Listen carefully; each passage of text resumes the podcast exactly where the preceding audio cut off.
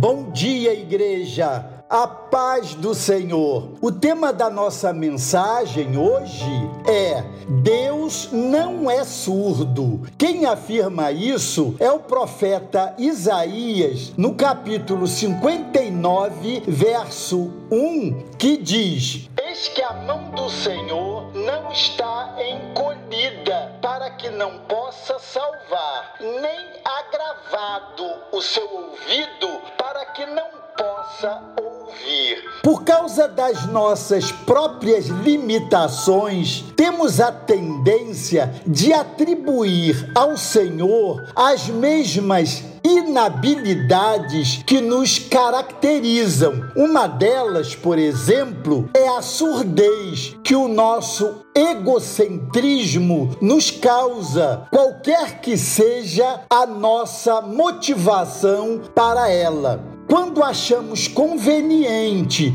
esconder uma realidade que deveríamos trazer como confissão ao Senhor, por achar que pode nos causar alguma forma de prejuízo, principalmente quando gratificados em nossa carne, em meio ao pecado, fingimos que estamos escondidos e camuflados em nossa intemperança. Como consequência direta, também nos fazemos de surdos para a palavra de Deus. A Bíblia, entretanto, nos revela que o Senhor não segue esse comportamento. Por isso, Deus é muito claro ao nos dizer: vocês pensam que Deus está surdo e não pode nos ouvir? Isaías 59, 1.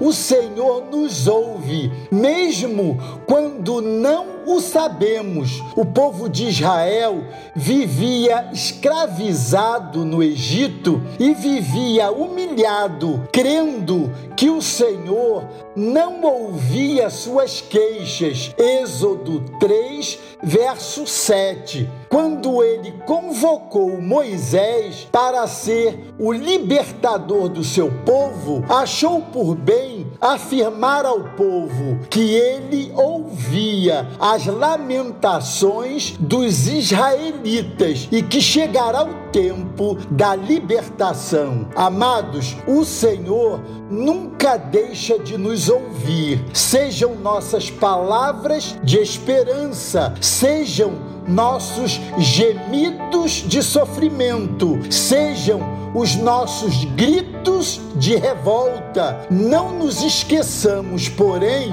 da atitude capaz de nos levar a nos abrir diante de Deus com nossas orações de súplicas, contritos, arrependidos, quebrantados, confessos e com ações de graças. Assim escreveu o salmista sobre a maneira como devemos falar com o Senhor. Procure descobrir por você mesmo como o Senhor Deus é bom. Feliz é aquele que encontra nele sua segurança. Salmo 34, verso 8. Amados, graças a Deus que o nosso Senhor nos ouve, mesmo quando conseguimos sequer expressar palavras em meio ao peso da dor que pesa sobre nós. Quero deixar essa palavra apelo ao seu coração. Saber que a mão do Senhor não está encolhida para que não possa salvar, nem agravado o seu ouvido para que não possa ouvir, é um grande estímulo para avançarmos com Ele em nossas orações. Glória a Deus. Deus os abençoe.